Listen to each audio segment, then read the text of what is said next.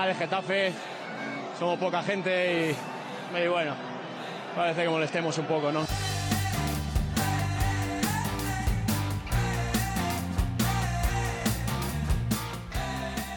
porque conmigo no se rinda nadie, el que se rinda pues lógicamente no puede estar. Hola, ¿qué tal? Bienvenidos todos y bienvenidas todas a Convencidos, Azulones. Yo soy Diego de Visto en el Coli y conmigo está como todas las semanas Borja Fernández. Borja, ¿qué tal? ¿Cómo lo llevas? ¿Qué tal, Diego? ¿Cómo estamos? Efectivamente, otra semana más, un lunes hoy... Eh, he estado dichoso, ¿eh? Hoy. Se nota la victoria de ayer. He estado, he estado golosón, he estado disfrutón hoy. No sé, he estado muy. He estado contento hoy, ¿eh? ¿Los lunes son menos lunes con una victoria en el minuto 90, quizás? Sí, sí, sí, totalmente, ¿eh? Vamos, yo. Eh, hoy era como un lunes más feliz. ¿Y qué has hecho? ¿Te, te salía el café en la máquina con, con, más azúcar? ¿O pedías unas patatas y te salían dos? ¿O.? Eh, ¿en, qué, te la has notado esa chispa tú? No sé, me he despertado, pues eso sí, con chispa. He ido a, a, trabajar contento y a llevar a mi hijo al cole, que hemos llegado tarde como de costumbre los lunes, pero, pero bueno, hoy con, con otra actitud. No soy de café, así que ahí eh, por esa parte no, no lo disfruto. Pero sí, sí me he tomado un pinchito de tortilla antes de varias reuniones que tenía hoy. Y mm, bueno, ha sido un lunes disfrutable, dentro de la rutina, pero con buena actitud. ¿Llegará el día eh, en que te tomes el pincho de tortilla en vez de antes de las reuniones en, en la propia reunión, tú crees? no, no, no, no, no creo que llegue, no creo que llegue a tanto. Bueno, quién sabe, ¿eh? nunca podemos decir que no, pero, eh, pero no, no, no creo, no, no creo que sea del caso, no creo. Oye, pues nada, me alegro que, hayas tenido un, un, lunes así tan, tan apacible y tan, tan feliz. La semana pasada, bien también. ¿Algo que quieras comentar antes de meternos a hablar del partido? Sí, pues mira, oye, te iba a preguntar también tu lunes, a ver si lo has tomado también con la misma actitud positiva que yo. Eh, pero mm, en cuanto a la semana, bien, este fin de semana he, he hecho cosillas. Hemos salido, hemos, hemos hecho cosas. El sábado fui a comer a un sitio que se llama Barra, con V, y comí muy bien. Es un sitio nuevo en Madrid que tiene pinta de de que lo va a petar fuertemente. Eh, tiene barra en la planta de abajo, la barra de entrada, una barra muy chula, con mesas altas y tal, que para picotear, y arriba una zona pues más gastronómica en la que se come muy bien. Así que ahí... ¿En cuál estuviste tú? ¿En las dos o...? no, no, estuve en la de arriba, estuve en la gastronómica. Eh, y o sea que fuiste a barra fuiste a barra y no disfrutaste de la barra, ¿es lo que me estás queriendo decir? Correcto, fui a barra, pero no disfruté de barra, efectivamente. Así es. No sé si es la mejor decisión que puedas haber tomado. Tengo una, una, pregunta que se me acaba de venir a la cabeza hablando de esto. Tú que, tú que frecuentas eh, mucho, mucho restaurante y mucho bar y demás. Eh, el tema de pedirte el sándwich o la pizza o la hamburguesa o lo que sea que lleva el nombre del sitio, ¿a favor o en contra? A favor. Si algo lleva el nombre de un sitio, hay que pedirlo. Sea vale, vale. desde mm, cualquier eh, antro a, hasta lo más top. Eh, no sé, yo tengo esa teoría, no falla. Es más, yo soy, fíjate, en esto de la gastronomía, me muevo también mucho, es, es, un poco mainstream, pero creo que los restaurantes que tienen platos icónicos o platos típicos, me parece que dice mucho de los sitios y está bien que los tengan. Yo si hay un sitio que tiene, pues yo qué sé, yendo del bar, de, de, los bares, ¿no? Por ejemplo, yendo a, pues las, las bravas o la oreja aquí son cosas eh, cosa imprescindible, ¿no? Plato, plato a pedir sí o sí, me mola. Es decir, que un bar se conozca por, por su oreja o sus bravas o por el plato de lo que sea, eh, ya yendo más a, pues yo qué sé, este sitio que fui tiene, tiene ahora que se habla mucho de, bueno, pues unas, eh, unas tostas, eh, una sopa de cebolla que está muy rica, eh, alcachofas foie y anguila, platos así un poco más distinguidos, pero mm, yo todo lo que sea identificar el restaurante con algún plato me mola. Como por ejemplo el Vips con el Sandwich Vips Club, por ejemplo. Hombre, por supuestísimo, así de claro. Yo voy al Vips eh, y me pido ese plato. De verdad, eh, te lo digo en serio. No suelo frecuentarlo mucho el, el Vips, lo, lo, frecuento más un poco cuando hay que improvisar o cuando pues, hace mucho que, que no voy. Bueno, el Vips Club me lo pedí hace... Pues hace no tanto, ¿eh? Hace no tanto terminamos allí, pues lo típico de, de bueno, pues improvisas y acabas en el VIP porque a lo mejor vas con más gente y es eh, pues socorrido. Pues yo me pido el Bis Club, tío, pero sin dudarlo. Yo te diré en, mi escasa aportación gastronómica que puedo hacer eh, en esta conversación que cada vez estoy más en contra de las cadenas así de este tipo. Eh, cada vez me aburren más, pero em, te diré que no he comido ningún club como, como, el de, como el del Vips. Eh, y lo he probado, lo he intentado comer en otros sitios y demás. Eh, un montón de hoteles lo tienen y no lo he encontrado en ningún sitio, te diré. Pues tío, como pues como un buen un buen sándwich mixto, de verdad. Dime un buen sándwich mixto en algún sitio, porque hay contados con los dedos de, de la mano, lo digo de verdad, ¿eh? A mí los que mejor me han sabido siempre han sido en, en, universidades, en cafeterías de universidad. Los, un sándwich mixto, te lo digo en serio. Yo es que he llegado a probar alguno que sabe a pescado, tío. O sea, lo hacen en el típico sitio que tú estás en el pan en el. en el. en la misma. en la misma plancha, digamos, o, o fríen ahí varias cosas y y de verdad, eh, no he dado con muy poquitos sándwiches mixtos, alguno en algún hotel alguna vez, pero poca cosa. igual, y esto igual, de franquiciados yo soy cada vez menos. Eh, pero es verdad que son muy socorridos. En este mundo de ahora que hay que reservar todo con tres semanas de antelación, hasta en los sitios más insospechados muchas veces, pues es verdad que las franquicias, que normalmente son locales grandes y demás, pues pues eh, son bastante socorridos. Y cuando ya tienes niños y tienes quedadas con papás, niños y te juntas 6, 7, 8, 9 personas, pues eh, hay que tirar de ellos de vez en cuando. Pues eh, sí, yo ya te digo, no, como no estoy en esa etapa, intento, intento evitarlos.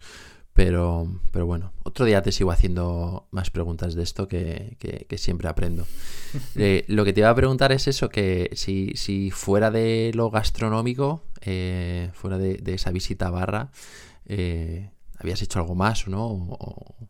Yo es que no he hecho mucho, yo te, contaría algo, pero he tenido una, una semana bastante anodina, la verdad, bastante plana. No, no, no tengo nada que, que pueda ser especialmente interesante. Bueno, has hecho de manitas en casa, ¿no?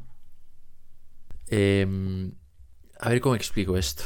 Em, he hecho eh, el amago, ¿no? Eh, he figurado. Eh, he hecho como que iba a intentar hacerlo em, a ojos de mi novia y, nada. O sea, ha sido un desastre total. Mm, o sea, no, no sé arreglar nada. Te digo que sé apretar un tornillo y a veces me lío eh, con qué lado se, es apretar y con cuál es aflojar. O sea, e, ese es mi nivel de, manitas en casa. No, no, sé, nada más. Si yo voy al Leroy Merlin y digo que necesito una herramienta para cortar un cable y me dan, no lo sé, eh, un destornillador, a mí, a mí me vale. Yo digo, bueno, pues perfecto con esto. Si es lo que me dicen, eh, seguro que es, que es, lo, que es la verdad. soy, soy terrible para eso. ¿A ti qué tal se te da? Eh, pues yo soy un inepto, la verdad. Inepto casi total. O sea, sé hacer eh, muy poquitas cosas. Y para eso además es que, fíjate, he tenido en casa a, mi padre que es, un, es una máquina. O sea, he hecho muchas cosas con él, pero pues ayudándole a él, básicamente. Pero no he aprendido nada en el camino.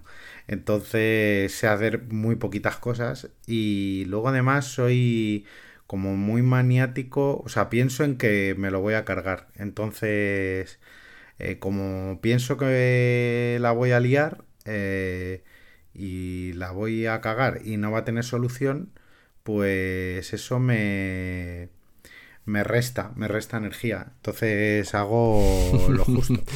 ¿Te, vienes abajo con la presión? Eh, se, te cae el ánimo a los pies o qué? Totalmente. O sea, mira, lo último que cambié, por ejemplo, fue en el baño, en el inodoro, pues se me fastidió la tapa y la cambié y puse una tapa con freno. Pero porque sé que la tapa estaba rota y, o bueno, ya no bajaba bien y se estaba soltando y tal. Digo, bueno, pues voy a comprar una tapa de reemplazo y la cambio. Pero porque ya estaba rota, ¿sabes? O sea, yo de hecho, eh, poner un cuadro en casa, que los he puesto, eh, llamo a mi padre y le digo, ayúdame, o por lo menos supervisa, que al final termina Pero claro, yo pienso y digo, joder, que me, voy a cargar, ¿eh? que, que me voy a cargar la pared. Entonces, no, no, yo hago lo justo y que mm, pueda estropear lo menos posible. Así que mm, lo justo y necesario. Sí, a mí eh, cualquier eh, mínimo arreglo en casa o cualquier eh, revisión que haya que hacer en el coche o lo que sea son, son dos cosas que, me dan pavor totalmente. O sea, soy, soy un inútil, no entiendo de nada y, me, fío de cualquiera que venga y me diga cómo es. Pues le doy las llaves de casa, las llaves del coche, le, le, doy todo. O sea, cualquier cosa antes que enfrentarme yo a ello. Pues luego, yo, joder, mi padre me lo dice, bueno, mi padre tiene formación profesional de eso, mi padre es el típico manitas de antaño, ¿no? Que se metía con electricidad, trabajó de eso, luego, bueno, luego tuvo otro trabajo, vamos, ha sido bombero, pero, pero es muy, vamos, tiene mucha mano para estas cosas. Pero ahora hace sus pinitos en coches, en, pues en un montón de historias y él siempre me dice, yo pongo YouTube y, y YouTube me guía y, tócate los pies. O sea, que hace, hace de todo en casa, en coches, el, lo que sea, lo que le eches, lo hace y a veces lo hace siguiendo YouTube, el YouTube y el instinto. Y hombre, algo de formación que tienes que tener. Eh, pero, pero sí, todo está en las redes, tío. Somos inútiles porque queremos. Tu padre es, es mi antítesis, ¿eh? Es, es, es el negro de mi blanco. Y la mía. Totalmente, totalmente. Bueno, eh, a ver cómo pasamos ahora al fútbol. O si quieres esta semana... Encima con el partido que ha sido, porque estamos hablando como, yo qué sé, como si ayer hubiera sido un partido que, que no hubiera tenido emoción, que estamos aquí rellenando episodio porque no hay nada que hablar, pero... Pero qué partido, ¿eh? ¿Estás especialmente contento? O sea, ¿qué te gustó más? ¿Que fuera la victoria en el 90 o que fuera Rafa Benítez? Uf, las dos cosas a la vez. Me dio gustirrinín las dos cosas. Y hoy tenía. tengo algo que decir y es que me perdone el señor Jaime Mata. Porque. Porque creo que se lo debemos. Así vienes, te la envainas. Sí, me la envaino, pero vamos, totalmente. Y, tengo que reconocer una cosa, y mejoró, pero hablando de Mata, el tercer gol no lo celebré, macho. No lo celebré. Estaba con. Pues porque pensaba que era mano, te lo juro. De hecho, estaba con. Claro, lo veo como siempre con mi amigo Fran. Eh, y, lo celebró toda nuestra zona, pues todos nuestros compañeros de zona, arriba, abajo, tal, y nosotros dos diciendo, es mano, no lo vamos a celebrar, es una mano clarísima. Más el gol es en nuestro fondo y nosotros estamos detrás de la portería, fondo sur alto, vamos que lo vemos bien y no sé, me pareció como muy raro y digo, es mano. Tenía yo ahí ese no sé qué de que nos iban a pitar la mano y me fastidió porque no lo celebré como debía. Luego lo pensé y el bar nos ha quitado este tipo de celebraciones. Porque ya vas pensando en, en que te lo van a te lo van a rearbitrar. Yo celebré bien celebrado, sinceramente. Y luego ya si te lo quitan, pues, pues bueno, pero, pero la celebración ya no, ¿sabes? Esa primera alegría, esa ya la sientes. Yo no... Yo sí, o sea, yo de hecho estaba por ahí gritando, qué golazo, qué golazo. Pues me había parecido remate de cabeza, o sea, yo no vi ni que le daba con, con, el hombro, estilo Copacabana, ¿sabes? Yo, yo dije, madre mía, qué remate. Y, nada, también es verdad esto que dicen, ¿no? Que, que, que, que vemos lo que queremos ver realmente, siempre, pero no sé, yo no tuve ese problema. Yo, de hecho, me extrañó luego cuando, cuando empezaron que si la revisión y la gente del Celta quejas y demás, porque yo quería haber visto un remate de cabeza espectacular y eso es lo que hasta que ya llegué a casa y vi la repetición eh, había vivido allí en el campo.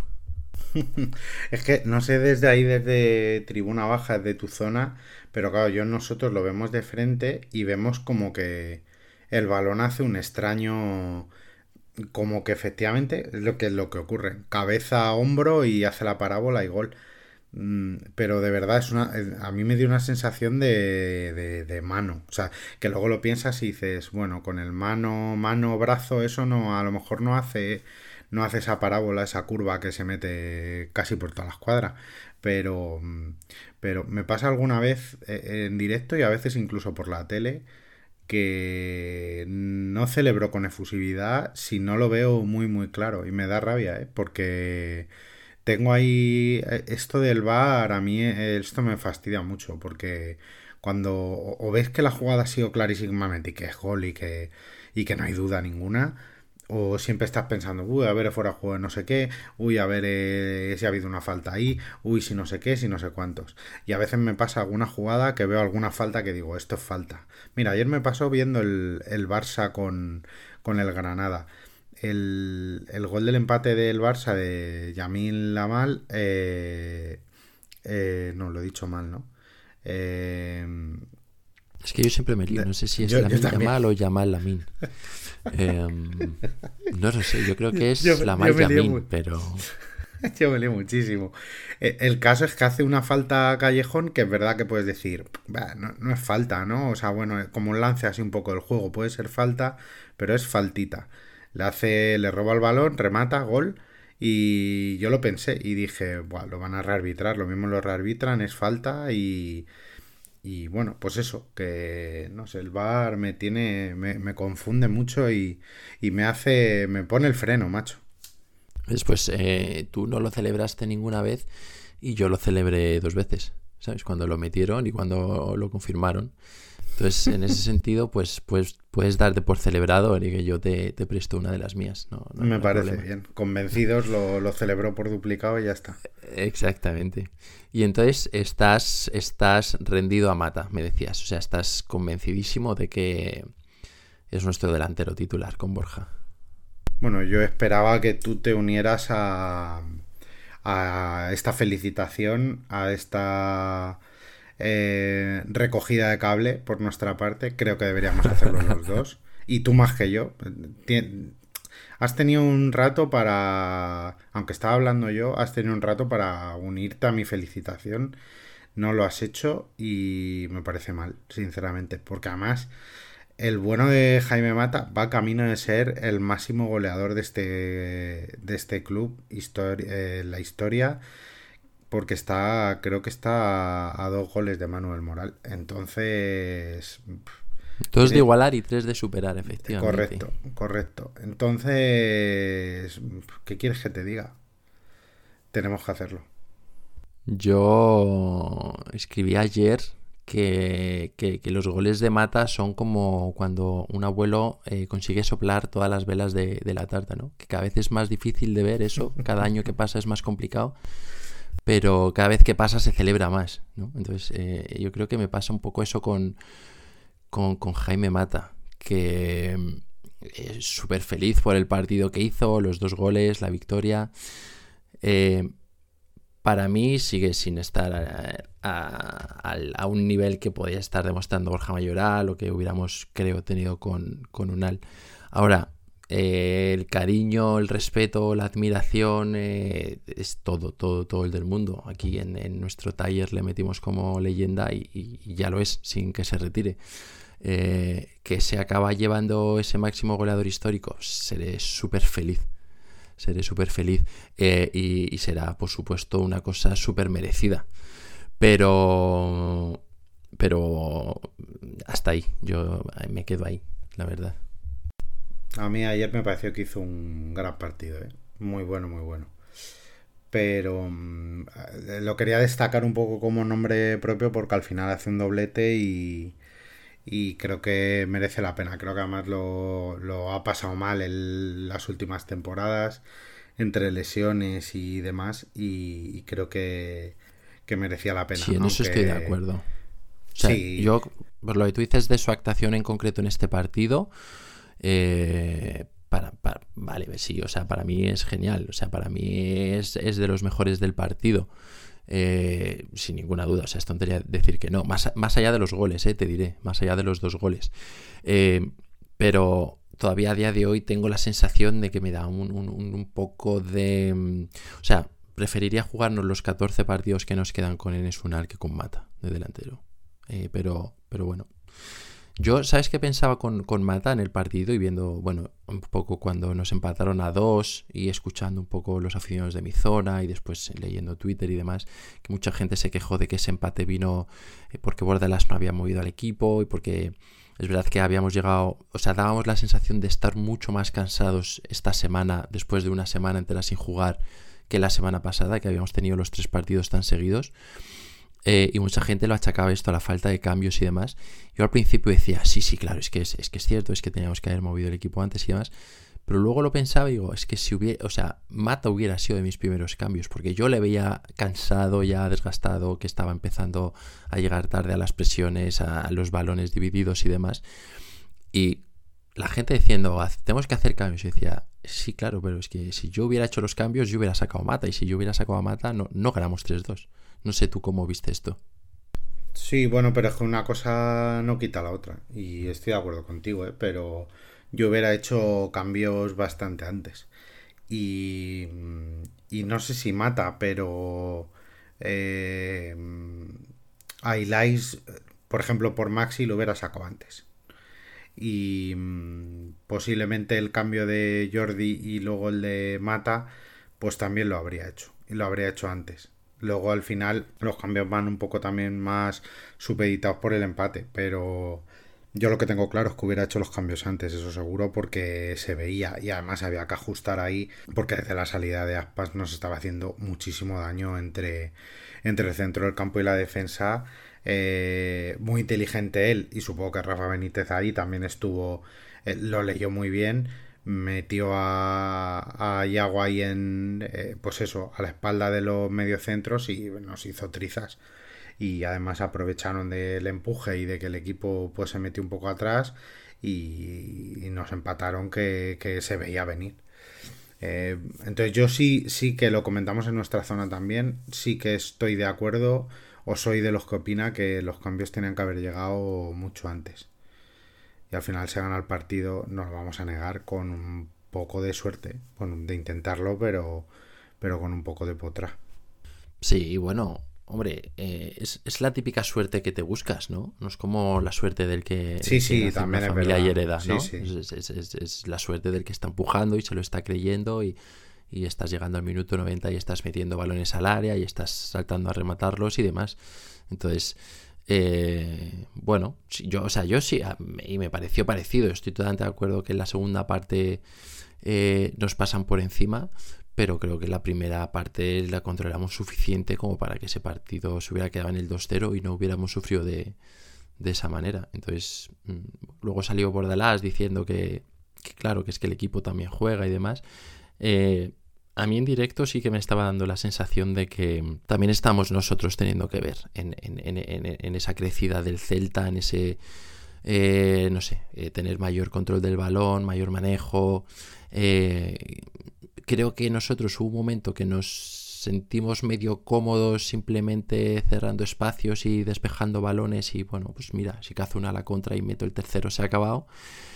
pero pero está claro que sí, para mí sobre todo esa salida de aspas, em, bueno, pues al final hizo un poco más eh, interesante el partido y piensa que sin esos dos goles el tercero de Mata no, no, hubiera significado lo que, lo que significó.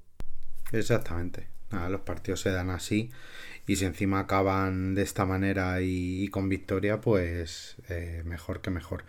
Yo creo que en esa segunda parte lo que también faltó es que el equipo que se estaba echando para atrás eh, pudiera encadenar alguna jugada de, pues bueno, de, mm, de peligro, ¿no? Y algún contragolpe de decir, vale, mm, me estás atacando, me estás metiendo casi en mi área o, me estás echando, eh, echando para atrás hacia mi portería, pero como tenga una o dos te vas a enterar. Y no era el caso, porque era todo despejes, no lográbamos dar tres pases seguidos y yo creo que ahí eso espoleó mucho al Celta de, seguir insistiéndolo. Y mm, ahí esperaba un poco más de Greenwood, por ejemplo, que en la segunda parte le vi bastante desconectado, sobre todo físicamente, salvo para, para hacer que Bordalas tropezase y se dejase el lomo ahí. Eh, eh, pero en lo demás no, eh, no le vi defensivamente muy comprometido, que casi nunca lo está, pero, pero ayer bastante poco. Y luego menos mal que, después del empate dio la asistencia, gol y de, mata y, y nada, y al final todo salió bien. Te iba a decir que, teníamos unos cuantos tweets que estaban bastante interesantes, como todas las semanas, respecto al partido, y que si te parecía que empezáramos a, a, leerlos para, irlos comentando y después no tratar de, no repetirnos mucho. Y estaba leyendo el primero de Antonio Paco, y, es que es tal cual lo que estábamos hablando justo y lo que tú comentabas, porque Antonio Paco nos dijo, primera parte muy discreta, pero aprovechamos esos dos goles. Parecía tarde placentera y tranquila. Segunda parte sale aspas entre líneas y todos nerviosos. Empate que olía a derrota. Gol con suerte, más tres puntos. Ahora sí hay que mirar arriba. ¿Qué pensará Oscar Rodríguez? Entonces, a esta pregunta de qué pensará Oscar Rodríguez, te hago yo otra, porque hubo gente que se metió a esa conversación de qué pensará Oscar Rodríguez. No sé si quieres abrir ese melón ahora, luego mm, no abrirlo y estar tranquilitos. pues es, me viene que ni pintado, porque no sé si quieres leer las respuestas a ese tweet. Pero... Venga, yo, yo, las, es que me tocas un poquito las palmas y yo ya me... lee, lee y ahora comento yo. Pues a, este que pensará Oscar Rodríguez de Antonio Paco, eh, Oscar, que es arroba cosquivercial, le contestaba, pues Oscar pensará, qué suerte tengo al tener un contrato de 4, 5, 6 años. No lo sé, especifica entre paréntesis. 4, 5, 6 años con el Sevilla solo por mis 4 o 5 goles con el Leganés desde lejos. No ha demostrado nada en ningún sitio. Una pena. Y, y Gambitero eh, también se subió a esa ola y, le contestó correcto, ni en Sevilla, ni aquí, ni en Vigo se lo tendría que hacer mirar. Mm, no sé si quieres apagar un poco este fuego o tú vas a aprovechar para echar más gasolina, la verdad, porque creo que sé por dónde vienes. Pues es que no puedo, mira que me fastidia, pero es que no puedo decir lo contrario. Ya, lo dijimos eh, al principio de temporada, que eh, y nosotros no, lo reconozco, yo era de los que decía hay que darle minutos a Oscar, hay que eh, darle oportunidades, a ver si, a ver si, pero igual lo dijimos a primero, a principio de temporada, está ante una oportunidad de de verdad echar por tierra todo lo que ha hecho en los últimos años o mm, certificar que su único rato, medio año, año bueno fue en el Leganés porque lo que dice Gambitero y lo que dice Oscar en el fondo es que es verdad, hizo una gran temporada con el Leganés que le valió, si no recuerdo mal, convocatoria con la selección, yo creo que muy, muy ligado a que pertenecía al Madrid, eh, al final acaba en el Sevilla, en el Sevilla nada, luego eh, por medio también Getafe nada, eh, Vigo nada y este año nada. Y, lo siento, pero es que es verdad. Eh, tampoco está teniendo muchas oportunidades, pero por algo será. Y mira, antes de grabar he visto el Insight, que lo, suelo ver, la verdad, siempre que lo cuelgan los... Eh, el día que lo cuelgan los lunes normalmente, vamos, lo veo, en cuanto lo cuelgan lo suelo ver. Y sobre todo porque si grabamos y hay algo que comentar, como es este caso, pues nada, en el insight eh, se ve antes del tercer gol enfocando al vestuario como de costumbre, bueno, a toda esa zona, vestuario, tribuna baja, tal. Banquillo, ¿no? banquillo, perdón, vestuario, banquillo, y están la Tasa y Oscar eh, calentando, o bueno, en ese momento realmente más viendo el partido que calentando. Marca, mata el gol, sale todo el mundo del banquillo, incluido la Tasa, eh, corriendo a celebrarlo con Mata. Y Oscar, yo creo que al principio le pasó un poco como a mí. Yo creo que mira al Linier que no pita el fuera de juego, pero luego en lugar de celebrarlo, como que se mete en el banquillo. Me ha llamado mucho la atención. Eh, que con esto no quiero decir que Oscar no tenga actitud, pero es verdad que, que yo creo que está en una dinámica en la que apenas está jugando y, y no sé, va a ser, no sé si va a ser difícil engancharle, pero pero tiene pinta que, bueno, Jordi le ha adelantado por de, a él y a Leña, por ejemplo, incluso, y cada vez es que lo va a tener más difícil para jugar. Pinta raro, pinta raro este, esta secuencia que tú comentabas de, ese tercer gol de Mata. Eh, es muy extraño. Yo no sé, es verdad, como tú decías, que aquí em, le hemos llegado a pedir eh, poco como por delante de, Diego Rico. Yo recuerdo que le hablamos mucho para ver ese perfil si se metía por dentro y demás. Em, pero sí, luego fue, fue la irrupción de Jordi Martín y, ahí quedó todo. Eh, y, recuerda que yo pronostiqué que iba a participar en no sé cuántas acciones de gol. Eh, ya marcándolo pronóstico... las asistencias, no sé si fueron 8, 7, 8, no me acuerdo. Pero vamos, que yo dentro de lo que cabe tenía, tenía fe, pero... pero Fue un, un, pronóstico muy digno de mí, ¿eh? se podría decir. Eh, bueno, es verdad que tendremos los dos, sobre todo de primero, de principio de temporada, seguro que tenemos los dos pronósticos que luego no se cumplen, pero vamos, ni de lejos. Pero bueno, veremos. Bueno, eh, pues dejando este tema de Oscar un poco, un poco al lado, eh, Juan Carlos esta semana también nos deja algún comentario. Eh, arroba jcarlosol. Con el empate recordé fantasmas pasados. Equipo atrás y acabábamos perdiendo. Pero ahora no. Si vamos atrás es porque nos tiren atrás por empuje. Y al final acabamos ganando un partido que fue más igualado de lo que parece, como lo fue en el Sadar, pero al revés. Buen partido Mata, Mayoral, Greenwood y también Alderete. No entiendo su no titularidad. Notable de Jordi, muy completo. Foto para Yené, defiende de espaldas y Diego Rico que pierde la marca. Subíos al barco del optimismo. En general creo que sí. Eh, o sea, este primer tuit de partido igualado y demás. Eh, y Alderete y Yené. Cuando subió la alineación el equipo, yo dije que para mí esa era un poco la que podía ser titular, o sea, como el once de gala. Y mira que aquí hemos hablado mucho y muy bien de Gastón Álvarez.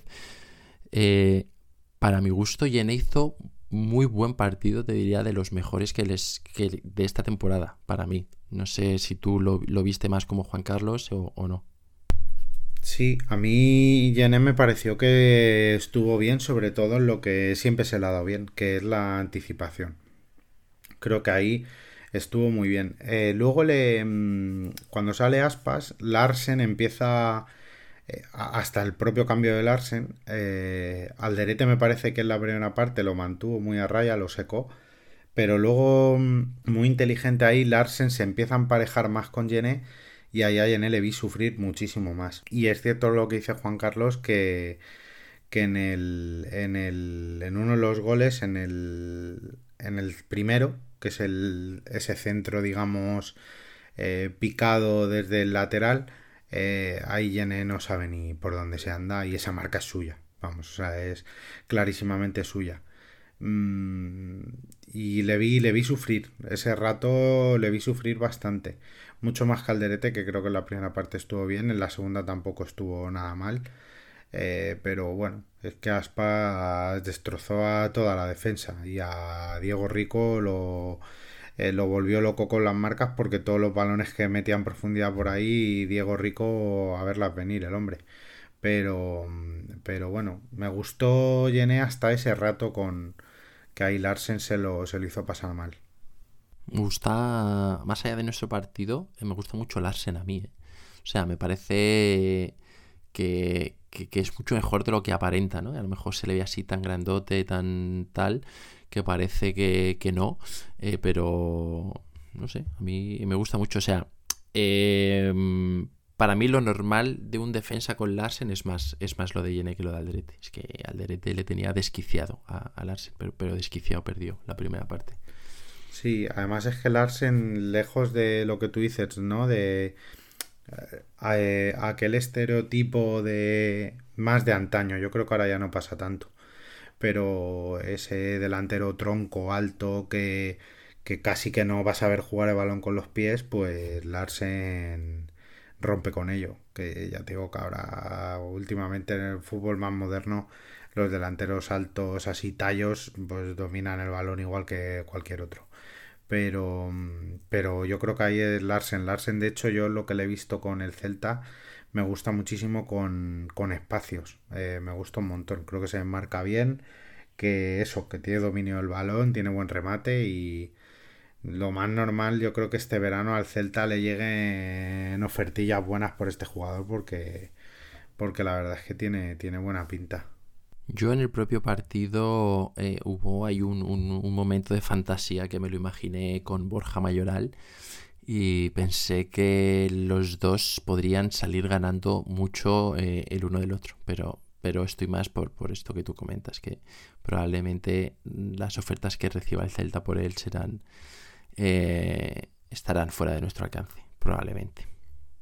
Sí, es, es posible, es posible. Ahora al final eh, por los delanteros de este estilo entiendo que, bueno, ya como te venga alguien de la Premier, olvídate, porque ya está hasta los del descenso los recién ascendidos te van a soltar, eh, pues no sé, 15, 20 millones por un delantero de este estilo, seguro.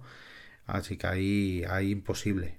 Y en la, en la Premier, perdón, en la, en la Serie A, por ejemplo, la Liga Italiana, pues pasa, pasará parecido por los delanteros sí que sí que están pagando también dinerales.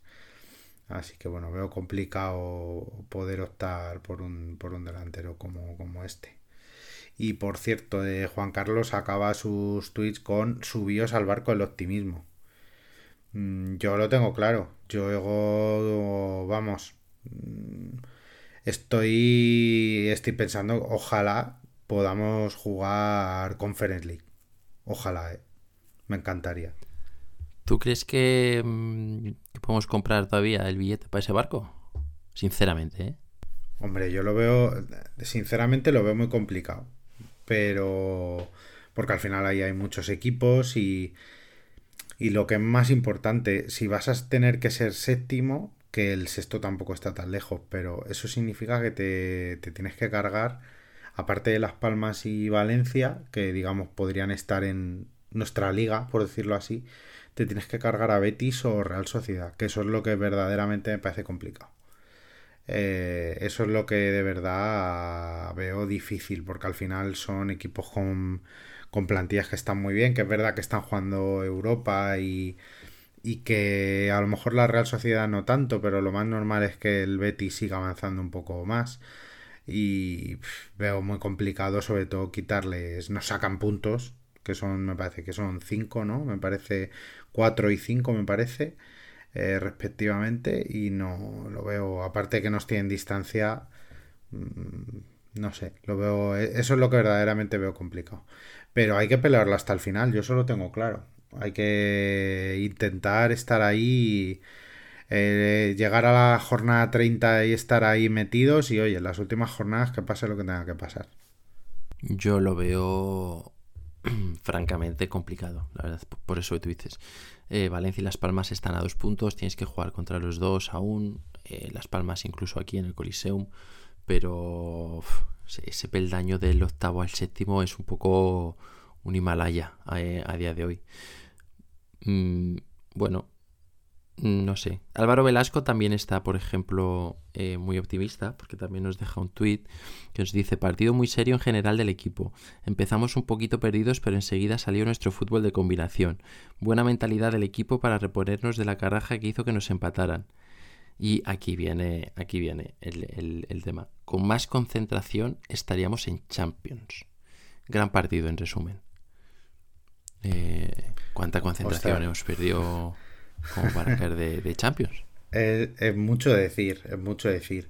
Pero yo voy a decir una cosa. Mm, por faceta ofensiva, eh, creo que... Mira, lo voy a mirar mientras hablamos.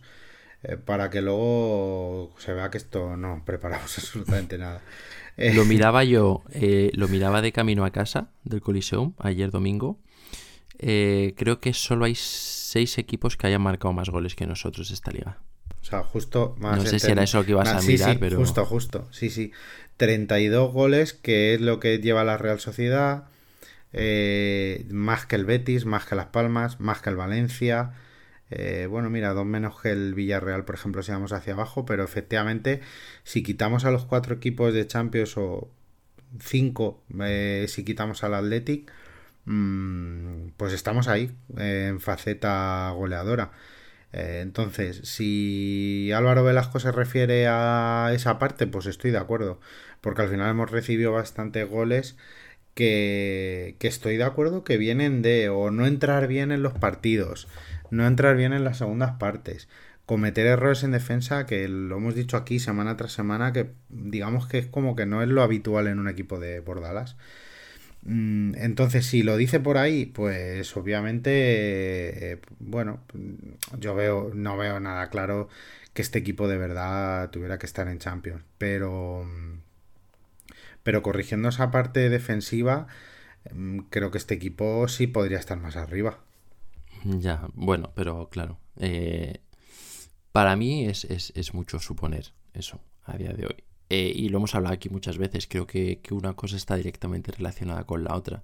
O sea, creo que el equipo este año está eh, pues mucho más a favor de estos partidos de 3-2. Que por cierto, 3-2 ya llevamos unos cuantos este año con la, con la tontería.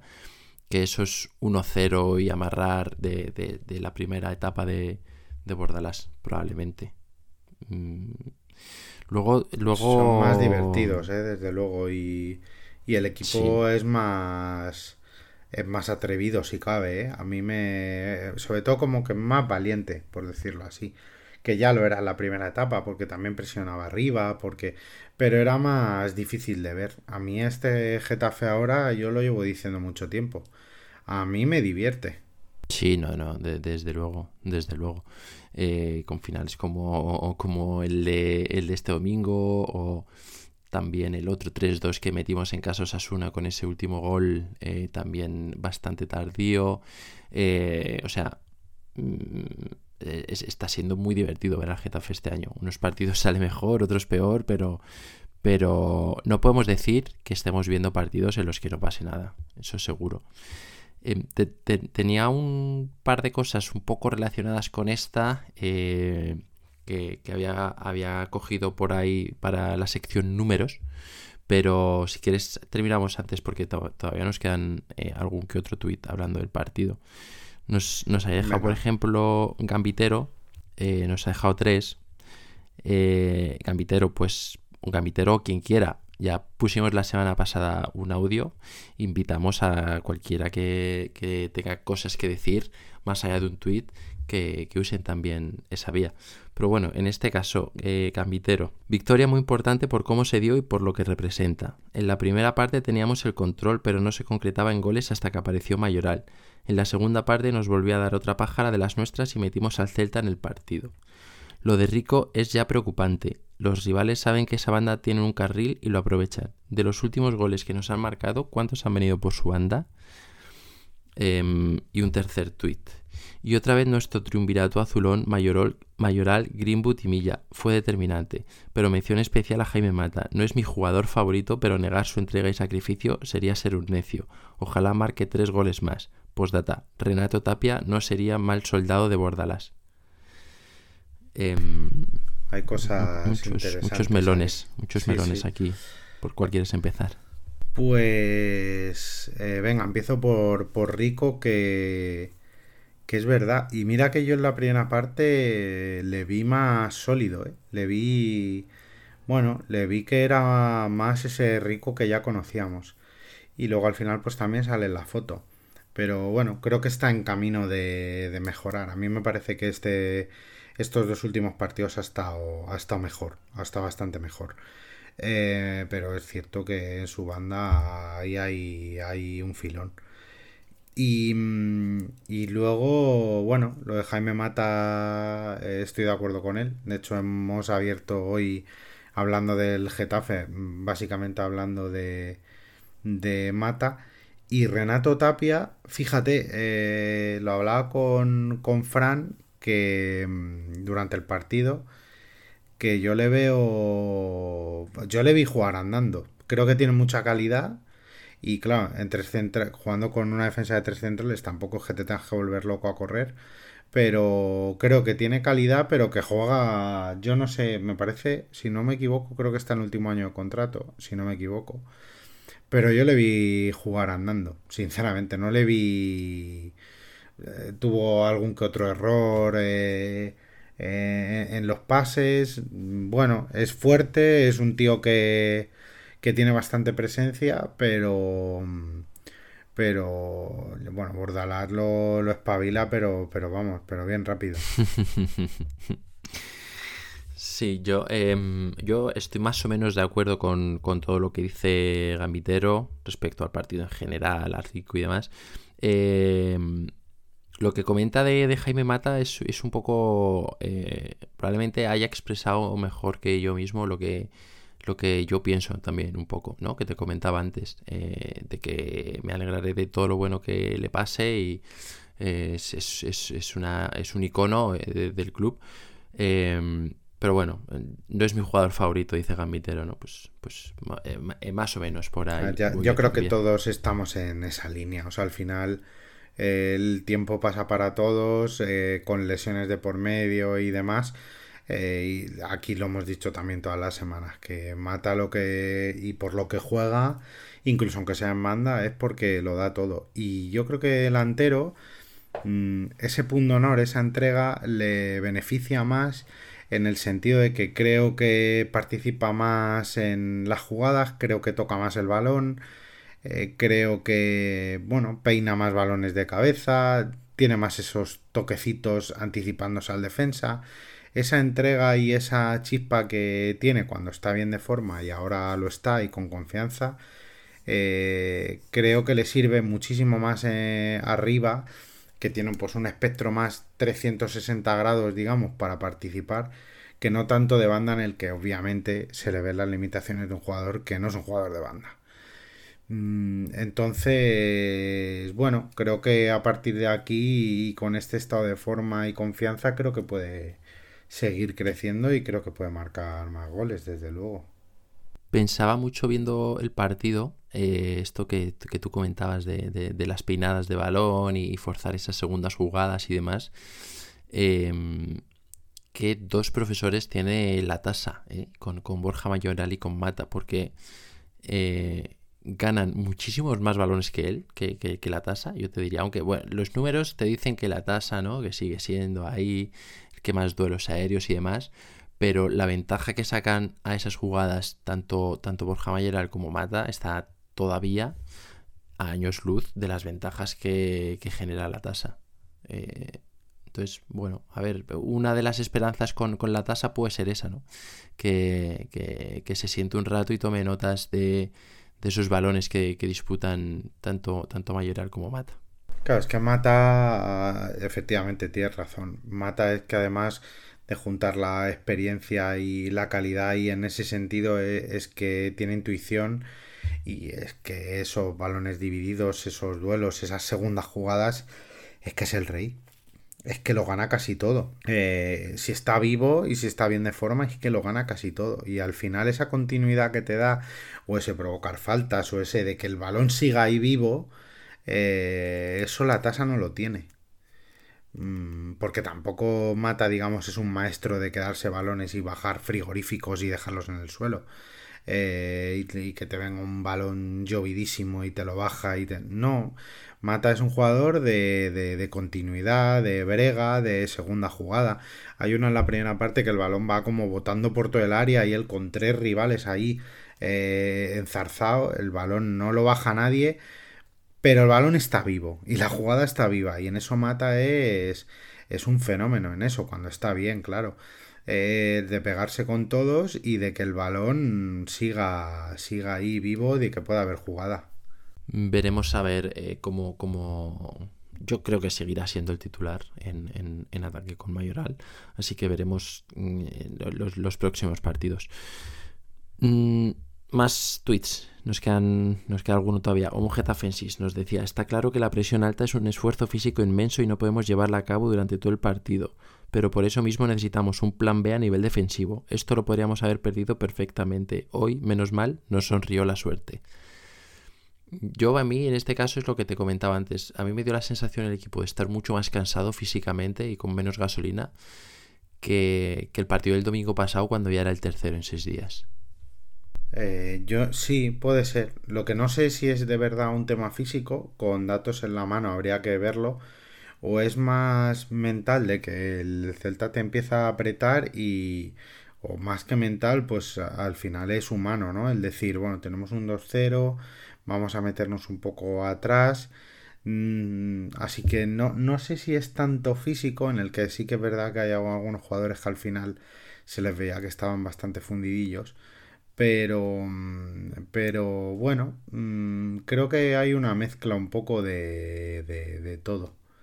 Pero si hay clara una cosa, la primera parte se ganan todos los duelos, en la segunda no, y cuando no ganan los duelos, mm, amigo, date por fastidiado que, que te, va, te, van a ir aculando a tu portería, te van a ir empujando hacia atrás porque, porque si no ganas duelos, si no haces jugadas, si no metes el miedo en el cuerpo al rival y le haces volver para atrás si te está atacando, malo. Pues en esa línea eh, última también va un poco el tuit de Getafense en 1965, eh, que escribió, lo dijo Bordalás, el rival también juega. Enseguida señalamos los errores en defensa cuando encajamos, yo el primero, pero ayer creo que los goles fueron aciertos del Celta y poco se pudo hacer. Me impresionó Moriba el ratito que jugó. ¿Qué te pareció a ti, pues, Ilaix? Pues Ilaix, eh, muy bien, la verdad es que muy bien para, para no estar al 100% y... No sé, me dio la impresión luego además después en las entrevistas por, por partido y escuchándolo hablar y tal, creo que se va a integrar bastante bien.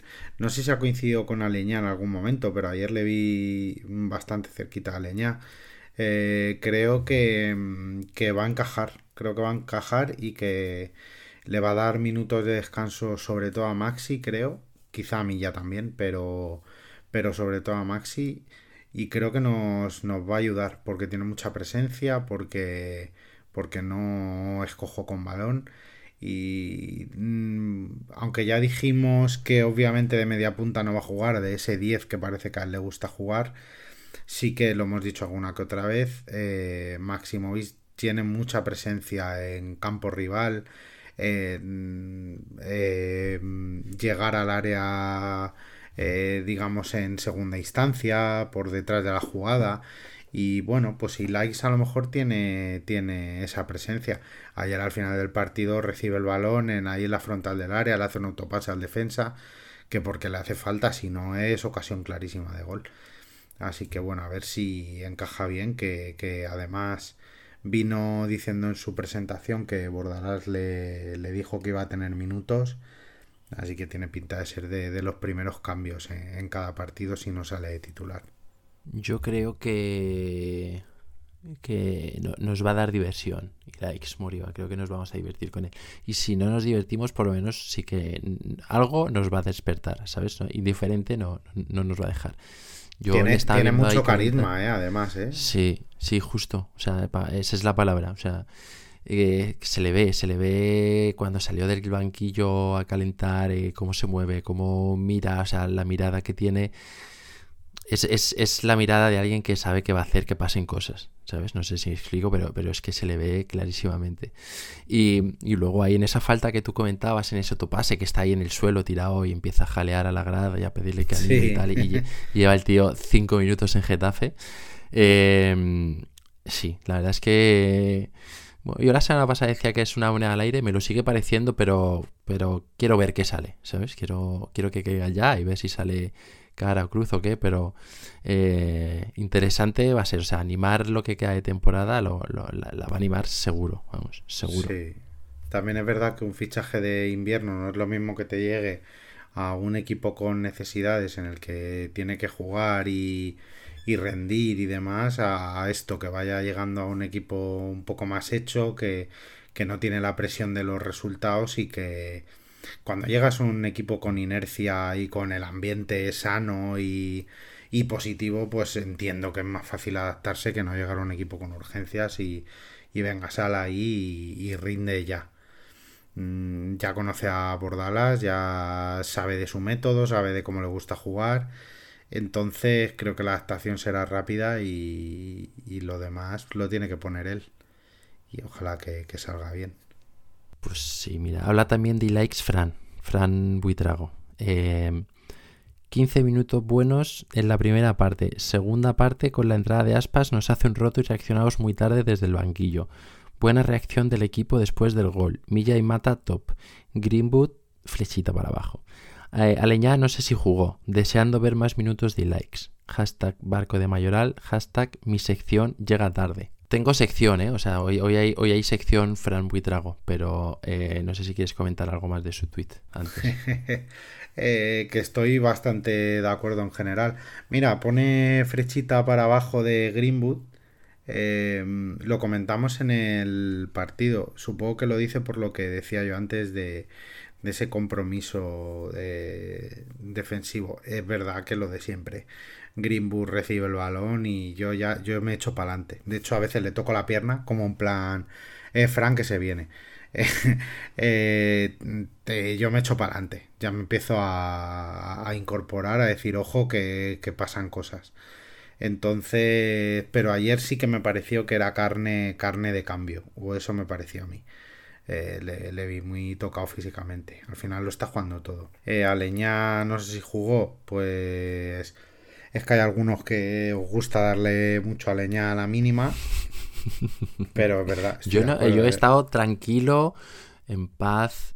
Eh, no he abierto la boca con Aleñá, me he limitado a leer y, ya está. O sea... Ya, pero sé que lo piensas. Eh, y lo demás estoy, estoy bastante de acuerdo. Y estoy de acuerdo en eso.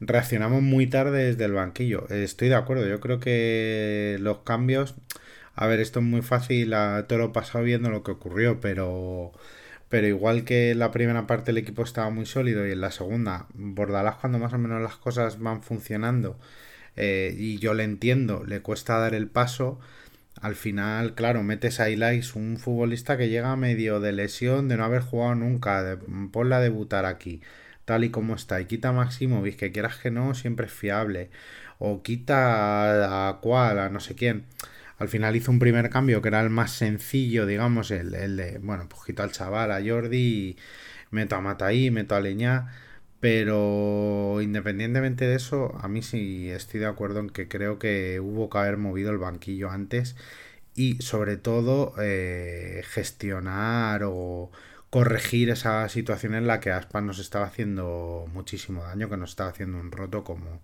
como bien decía Fran. Sí, yo el tema de cambios ya te lo he comentado antes, que, también soy de la opinión de que, probablemente nos hubieran venido bien unos cuantos minutos antes, pero también te he dicho por dónde hubiera llevado yo, yo los cambios. Entonces, al final es verdad que nos estamos rompiendo ahí en ese hueco que se nos genera entre, entre la defensa y el centro del campo, pero mm, si lo quieres tapar metiendo más gente ahí, ¿qué haces? Si metes un central y quitas a alguien de arriba o, o metes incluso, no sé, eh, si Likes en vez de por Maxi sale por un delantero o si sacas a Yeyu, pues probablemente también nos... Sí, no, quizá no es cambiar el dibujo en sí o cambiar a gente de puesto, sino eh, dar refresco. O sea, al final que un tío en el centro del campo salga con pues con aire, ¿no? Y que te dé oxígeno y que y que te llegue a las coberturas, que te llegue a cosas a, a los que a lo mejor un jugador que ya lleva pues 60, 65 minutos a tope, pues a lo mejor ya no te llega. Y el meter dos tíos de refresco que con la tontería te lleguen más a la presión, estorben un poco más, eh, no sé, eh, ensucien la jugada del rival de alguna manera, pues quieras que no, muchas veces eso cambia, cambian las jugadas. Y esa es a mí la impresión que me dio, que yo vi que ya llegaba tarde al balón todo el mundo, normal, estaban cansados, que ya no basculábamos igual, que ya no íbamos de un sitio a otro igual. Y al final metes dos o tres hombres que te den refresco y, el equipo mejora, quieras que no mejora. Bueno, sí, yo tampoco, o sea, mm, mejor, es que creo que esa mejora de, la que tú hablas de, después de los cambios y demás viene, viene producida más por esto que comentábamos de, ese empuje, ¿no? O de, o, de ese buscarlo hasta el final del Getafe, pero era más una cosa de irracional, ¿no? Yo creo que de, que de, argumentos futbolísticos o de, o de tener idea con el balón. Eh, al final es así como, como nos llamamos el partido. Pero bueno, al final sí tres puntos que todos contamos con ellos, yo creo, tú y yo contamos con ellos cuando nos hacíamos las cuentas de, febrero. Eh, mirabas los partidos que en casa este mes solo teníamos eh, el, Madrid y, el Celta y, al final era, era, el que tocaba ganar y se sacó adelante. Mata lo decía también después del partido, no sé si para la tele o para, o para las redes del club. Eh, decía, mira, los partidos de casa hay que ganarlos y no hay otra, o sea, hay que ganarlos sí o sí y eso es lo que hemos hecho con este, ¿no? Casi un poco parecía que, era por obligación, pero bueno, al final buen, buen sabor de boca, eh, eh, sumamos cuatro puntos de los últimos nueve, sumamos siete puntos si contamos los del Granada en los últimos cuatro partidos, siete de doce. Y, bueno, eh, volviendo un poco a, la senda de, ritmo de puntuación que traíamos antes de, ese enero un poco negro que, hemos pasado. Hmm, sí, así es, está muy bien. Yo creo que ya hemos, quizá a lo mejor no con esas sensaciones que dimos en, en el Wanda, perdón, en el Wanda, en el Metropolitano contra el Atleti y en el Pijuan contra el Sevilla de final de año, pero que el equipo vuelve un poco a, volver al redil, al camino. Pues eh, sí. Te comentaba que tengo, tengo sección Fran Buitrago, eh, del que llega tarde. No sé si quieres que te diga cuál, cuál, cuál es para mí esta semana. El pobre va, va a pensar que le tienen manía. No, todo lo contrario. Eso, eso, eso, lo sé yo, eso lo sé yo. Eh, algún día habrá que meterle en algún episodio para que haga, para que haga una sección, la haga él. sí, que nos traiga algún juego o algo. Claro. Pero bueno, eh, como él está pidiendo su sección, eh, yo se la he hecho. Y, me, parece que sé que se la ha ganado a pulso, la verdad. Eh, Venga, vamos este, allá. Este último tweet tiene dos horas, ¿eh? el que nos ha mandado. todos los demás son de ayer y este tiene dos horas. Entonces, para mí, esta semana en la sección eh, Fran Buitrago de quien llega tarde está precisamente pues la peli de los Getafe Celta, Celta Getafe de este año, que, que se cerró, tuvo ese desenlace final el domingo y, era una buena peli que se había montado Benítez ya en el partido de ida eh, para haberla llevado a, los Goya el sábado. ¿eh? Pues si piensas bien, la peli empieza con ese encontronazo, esas declaraciones de Benítez después del partido en Balaídos, que si nos estamos cargando el fútbol, que qué vergüenza, que así no. ¿Y con quién se encara? ¿Tú te acuerdas con quién se encara ahí después del partido en, en, mitad del centro del campo? por supuesto, por supuesto, con Jaime Mata. con Jaime Mata en cara. Le dice a Jaime Mata que nos estamos cargando el fútbol y Jaime Mata le dice, ¿tú ves normal llevar un punto en casa? ¿Y qué pasa en el desenlace final de esta película Getafe Celta? ¿Quién, quién, quién hace el doblete y quién mete el gol de la victoria en el minuto 90? Se cierra el, se cierra el círculo. Se cierra la peli y ganan los buenos, efectivamente, ganan los buenos. Los monstruos. Eh, los monstruos para alguno. Los monstruos para alguno, eh, el héroe para otros, ¿no? De, Jaime Mata. Entonces, para mí, esta semana sección Fran Buitrago es la película eh, Celta Getafe que llega tarde por un día a los Goya. Es, una pena, pero es lo que es. Total. Y, como actor secundario, en, oye, en esto de, de buscar cosas para la peli que me, que, lo, estaba pensando ahora. Hoy he visto una, una de la galería de fotos que ha publicado el, el CM o quien lo haya hecho de José Bordalás en Instagram. La primera foto con la que abría la galería era era una foto, eh, a ver cómo explicarla, lo podéis ver en Instagram.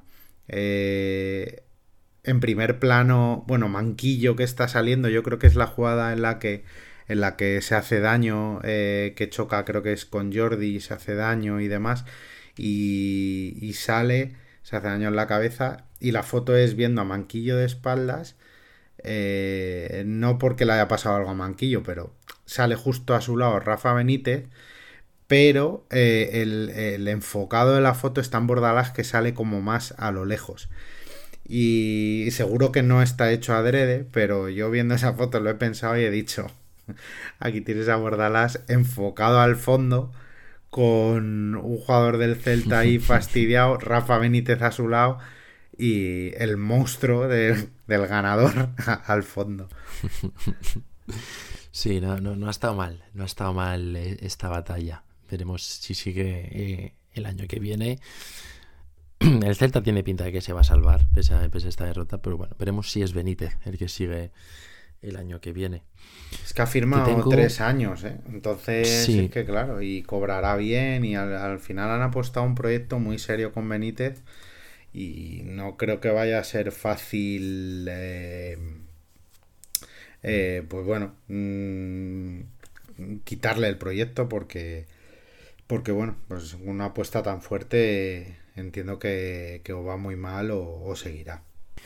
Tenía delante mía en el partido justo un chaval del Celta que estaba solo, que había conseguido por ahí una entrada y ahí estaba con su camiseta y demás, y estuvimos hablando un poco y le preguntaba por Benítez yo y demás. Me decía que allí lo que cuentan en vivo es que ya le, le han querido despedir varias veces esta temporada y que Benítez ha dicho que cuando quieran, pero que no perdona ni un euro y que lo como y que como mucho podía negociar eh, el cobro del contrato en, en, dos pagos fraccionados en vez de, de un finiquito del tirón. Eh, y decía este chico que estaba cobrando como 3 millones al año Rafa Benítez. Entonces, eh, no sé, tampoco le doy, te quiero decir, no sé hasta qué punto lo puedes saber, no saber. El chaval me lo contaba con toda la tranquilidad del mundo y con, como si hubiera firmado el contrato prácticamente. Pero bueno, no sé, puede encajar un poco con, con, la situación que vemos desde aquí nosotros, ¿no? De un poco, eh, no es por qué no reaccionan o por qué no le, no le terminan de, sacar de ahí a Benítez. No sé. En relevo que hay como dos o tres periodistas gallegos que yo creo que están bastante cercanos a, a Vigo y al Celta, vaya.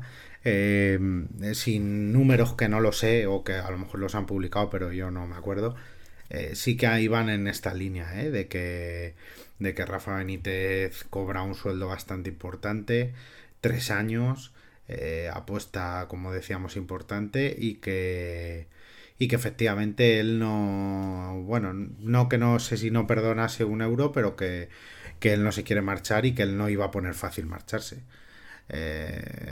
Entonces, bueno, ayer, por cierto, volviendo a casa en, en el habitual paseo que comentábamos el otro día, de volviendo, dando un paseo andando a casa, escuchaba la rueda de prensa de Benítez y, estaba pues irónico, bastante molesto, bastante, tampoco diría faltoso, pero mm, siendo hasta casi maleducado, diría yo, tanto con periodistas más afines al Celta como, como los periodistas que normalmente están en la rueda de prensa del Getafe y está claro que, que, no es la primera y que lleva una temporada que primero fue con los árbitros, luego que si las excusas, ayer eh, lo mismo y, y, tiene una plantilla súper amplia que ayer pues tenía un montón de gente en el banquillo, tiene, eh, tiene muchos recursos y no está rindiendo, el equipo no está rindiendo, entonces gran parte de culpa la tiene él, está claro. En fin, Dejemos a, a Benítez de lado. Eh, un poco lo metemos si quieres en el cajón Quique Sánchez Flores, también podrían estar ahí los, los dos juntos. Te he recuperado para el capítulo de hoy la sección números. Tengo dos o tres cositas. Pueden ser rápidas, ¿eh? Sí, Pueden sí, me apetece. Eh, ¿Te acuerdas cuando te pregunté si pensabas que el tema del mercado abierto podía influir o no? Y tú me dijiste que pensabas que no y tal. eh, yo te dije que sí, ¿eh? Tú, tú dijiste Te ah, en dije verano que, más, bueno, en que sí, más, en que- invierno no llegan ofertas que algo importantes. influye, bueno, sí, pero es verdad, más, más no que sí, quizás, sí. Con mercado abierto, mm, cuatro partidos de liga. Hemos sacado una victoria en casa contra el Granada y hemos perdido tres partidos frente al Rayo, frente a Osasuna y frente al Real Madrid. Y la eliminación de Copa. Eso con mercado abierto. Ha cerrado el mercado y hemos sacado de momento un empate en el Villamarín y una victoria eh, en casa. Tres, eh, cuatro puntos de seis. ¿Sigues pensando lo mismo? Eh, bueno, mm,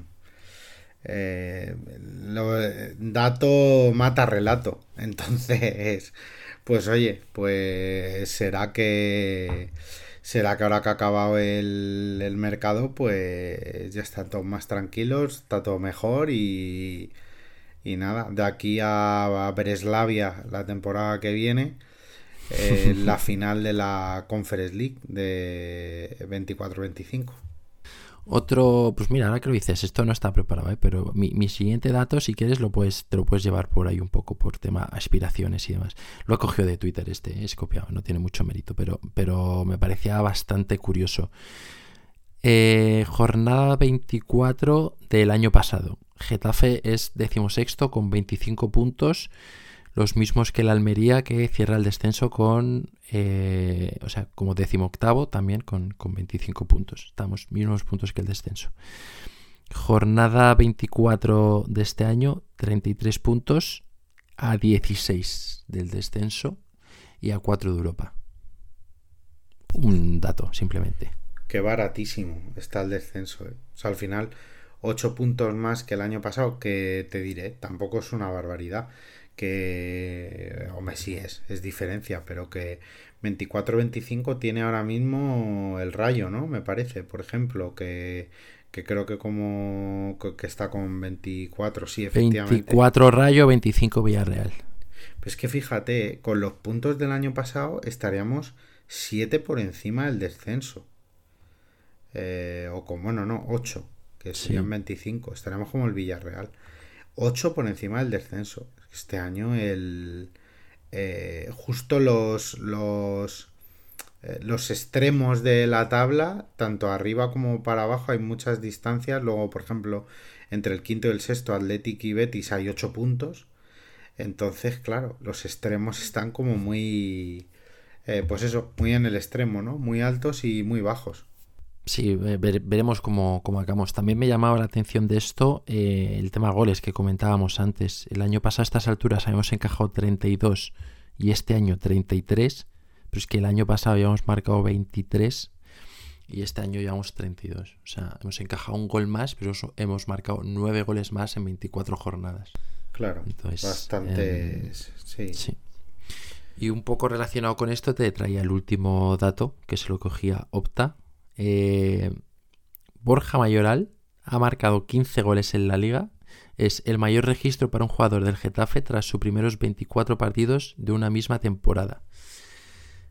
¿Qué, ¿Cómo ves esto de Borja?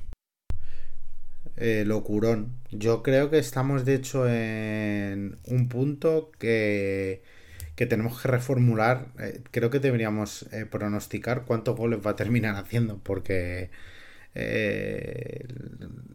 pasará de los 20, entiendo que sí, ¿no? Pasará de 20, ¿en cuánto se quedará?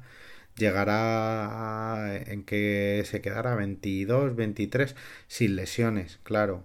Pero estamos hablando de que quedan, si no me equivoco, 14 partidos de liga. Eh, 14. es que los números que lleva, es que con esta progresión te puede hacer tranquilamente 9 más. 8, 9, Sí, 10 es- más. es- la progresión tal cual es de que meta otros 9. Yo no sé si van a ser tantos. Eh, me, gustaría bastante que llegara a los 20, ¿no? Es un número como muy, muy redondito.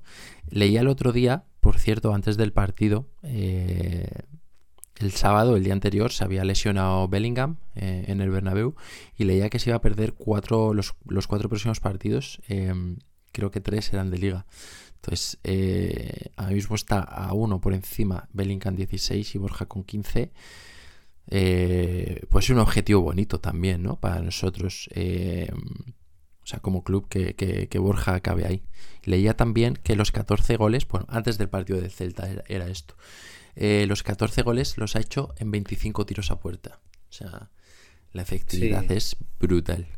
Eso sí lo había leído yo. Es que al final esto dice mucho de, de lo que tiene, que es que es un goleador y que este año los está marcando de todos los colores. Eh, de cabeza, de penalti, con la derecha, eh, yéndose del portero, empujándola simplemente sin más. Eh, bueno, que es un rematador. Eso lo que dice, ese dato es que es clarísimamente un rematador y que tiene el gol en la sangre, lo que hemos dicho siempre. O sea que, y a todo esto si le sumas que pueda tener opciones, yo estoy deseando que llegue marzo para ver la convocatoria de la fuente, a ver si por fin se lo lleva y al chaval le da ahí un chute de energía de final de temporada. Eh, porque yo creo que puede, lo va a tener difícil, pero creo que puede ir a, a la euro, ¿eh? Ojalá, ojalá, sería... Eh, sería, o sea, es un poco como cuando fue Mata, ¿no? Y Mata tampoco estaba en una... No, recuerdo si, si, estaba en una competición, yo creo que era como una fase de clasificación, ¿no? Para alguna de las competiciones, lo de Mata, y ya fue un subidón. Eh, pues lo que pasa que de, a partir de ahí recuerdo que pegó bajón, macho. A partir de que fue a la juntaron muchas cosas, se juntaron muchas cosas. Exacto. Pero sería muy bonito verle el euro habiéndoselo ganado eh, en el Getafe, que no es, no, no, es nada fácil. Sería una pasada, eh, desde luego. Mm, no sé si quieres terminar hablando algo del Villarreal, que tenemos el próximo, el próximo encuentro contra ellos. Eh, viernes por la noche, viernes a las 9 me parece. Eso y bueno, al Villarreal no está en su mejor momento, así que no no me parece mala no, no me parece mala oportunidad creo que que a lo mejor que el equipo se recupere bien y oye quién sabe ¿eh? a lo mejor podemos sacar podemos rascar algo allí yo en, en el palos de Diego de febrero dije que de ahí sacamos los tres puntos yo dije seis ya no van a ser bueno podrían ser pero habría que empatar en Villarreal y, y al Barça eh, mis cálculos iniciales eran victoria al Celta en casa y victoria en Villarreal y lo sigo viendo eh, realmente factible. Realmente factible. Sí, o sea, me parece que no es, no es el Villarreal de siempre y es un Villarreal que lo pasa mal, que no, no termina de, de ni con Marcelino de, de, de, ser reconocible y sí, hace goles, pero, pero no es un equipo fiable.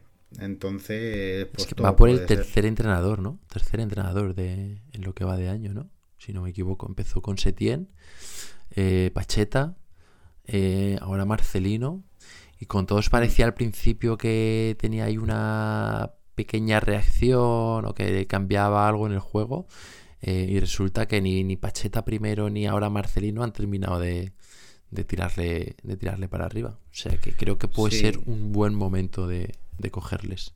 Es que no tengo los datos incluso, pero me parece que creo que escuchando la pizarra de Quintana hace poco, no sé si era la semana pasada o la anterior, creo que de hecho los números de Barcelino no mejoraban a los de Pacheta. Eh, entonces, claro, que es un equipo que no, que no evoluciona demasiado, que no va a tener problemas para descender, pero que, que obviamente está muy lejos de Europa y no va a llegar y, no, no, no termina de, evolucionar y de, sobre todo defensivamente, mete muchos goles como hemos visto antes, pero, pero que recibe también un montón. Así que bueno, tenemos oportunidad ¿eh? de, de, sacar algo el viernes, seguro. Sí, te iba a preguntar porque yo ahora mismo no, no tengo en mente, pero eh, ¿llegamos con alguna baja o algún jugador que no esté disponible? Eh, típico acumulación de tarjetas o algo así. Yo ahora mismo no lo tengo controlado, juraría que no, pero no sé si tú... Pues del otro día sé que estaban apercibidos, me parece que eran Gené y Alderete. Entonces, eh, como no vieron amarilla, entiendo que Gastón ya pues se vuelve a incorporar después de, de sanción. Y es que amarilla vio Greenwood el otro día. Entonces, entiendo que no, que en ese sentido no, no, hay mayor problema. Pues mejor me lo pones. Eh, ah, estoy, estoy bastante optimista para, ese partido del viernes. Eh, pues sí, con ganas, con ganas de además viernes ya empezar la semanita y, o sea, el fin de semana. Y si lo empezásemos con una victoria, oye, pues sería, sería genial. Pues Borja, si te parece, como, como te digo siempre, lo hablamos el lunes que viene, comentamos este partido y el resto de cosas que hayan pasado esta semana.